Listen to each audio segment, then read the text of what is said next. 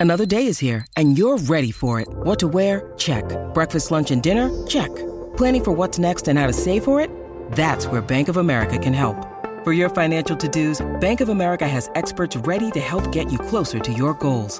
Get started at one of our local financial centers or 24-7 in our mobile banking app. Find a location near you at bankofamerica.com slash talk to us. What would you like the power to do? Mobile banking requires downloading the app and is only available for select devices. Message and data rates may apply. Bank of America and a member FDIC. Your brain needs support, and new Ollie Brainy Chews are a delightful way to take care of your cognitive health.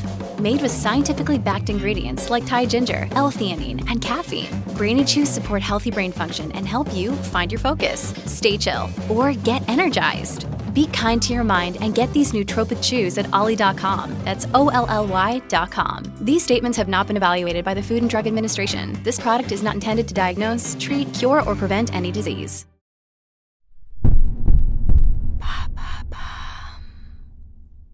Comment expliquer notre mauvaise humeur quand on a faim? Merci d'avoir posé la question.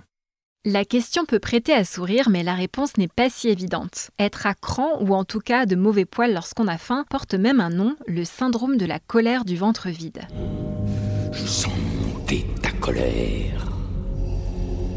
Une fringale et ça y est, on s'énerve contre un collègue, un membre de la famille, un ami. Normal puisque l'hypothalamus est la partie du cerveau qui régule les sensations de faim et de satiété et c'est aussi celle qui régule l'humeur. Mais ce n'est pas tout, il s'agit également d'un réflexe de survie. Interrogé par Madame Figaro en août 2022, Gilles Mithieu, directeur du laboratoire INSERM Nutrition, Diabète et Cerveau, nous rappelle notre passé lointain de chasseurs-cueilleurs. Pour nos ancêtres, avoir faim signifiait ni plus ni moins un danger de mort. Que se passe-t-il plus précisément dans notre corps quand on a faim? Une étude publiée le 6 juillet 2022 dans la revue PLOS ONE et menée par des chercheurs de l'université Anglia Ruskin a justement étudié l'influence de la faim sur nos émotions. Pour le panel des personnes ayant participé à l'étude, la faim était associée à 37% à l'irritabilité, à 34% à la colère et 38% au plaisir. L'aspect lié au plaisir peut étonner, mais en réalité c'est tout à fait normal. En effet, les médecins nutritionnistes distinguent trois types de faim. La petite faim, qui a peu de signaux clairs. La moyenne faim, c'est la fameuse sensation de creux dans l'estomac ou de gargouillis.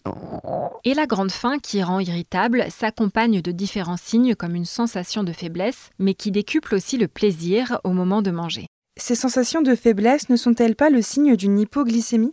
Oui, tout à fait, tout comme des vertiges, des sueurs et éventuellement des tremblements. Lorsque notre glycémie diminue, c'est-à-dire le taux de sucre dans le sang, la sensation de faim augmente. Or, le cerveau est un grand consommateur de glucose. Ses fonctions en dépendent énormément. C'est le fameux coup de pompe ou manque de concentration en fin de matinée lorsque la glycémie diminue après la digestion du petit déjeuner.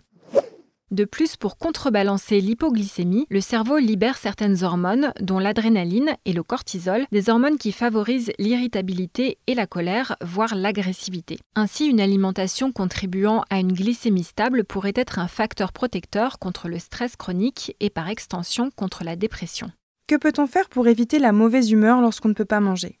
Il y a en effet des moments où la faim se fait sentir et qu'on ne peut pas assouvir, par exemple en période de jeûne religieux ou tout simplement en cas d'horaire prolongé au travail ou le suivi d'un régime spécifique. L'idéal est de veiller à une glycémie stable avec l'aide d'aliments tels que les féculents à consommer pendant tous les repas principaux de la journée. Il est aussi intéressant de prendre des encas, comme un goûter par exemple, même lorsqu'on ne ressent pas la petite faim. Ces pauses sont d'autant plus importantes qu'elles nous libèrent d'une concentration sur nos activités. Or, le cerveau ne reçoit pas les messages de faim lorsqu'il est stressé, concentré ou focalisé sur quelque chose. Maintenant, vous savez, un épisode écrit et réalisé par Émilie Drujon. Ce podcast est disponible sur toutes les plateformes audio et si cet épisode vous a plu, n'hésitez pas à laisser des commentaires ou des étoiles sur vos applis de podcast préférés.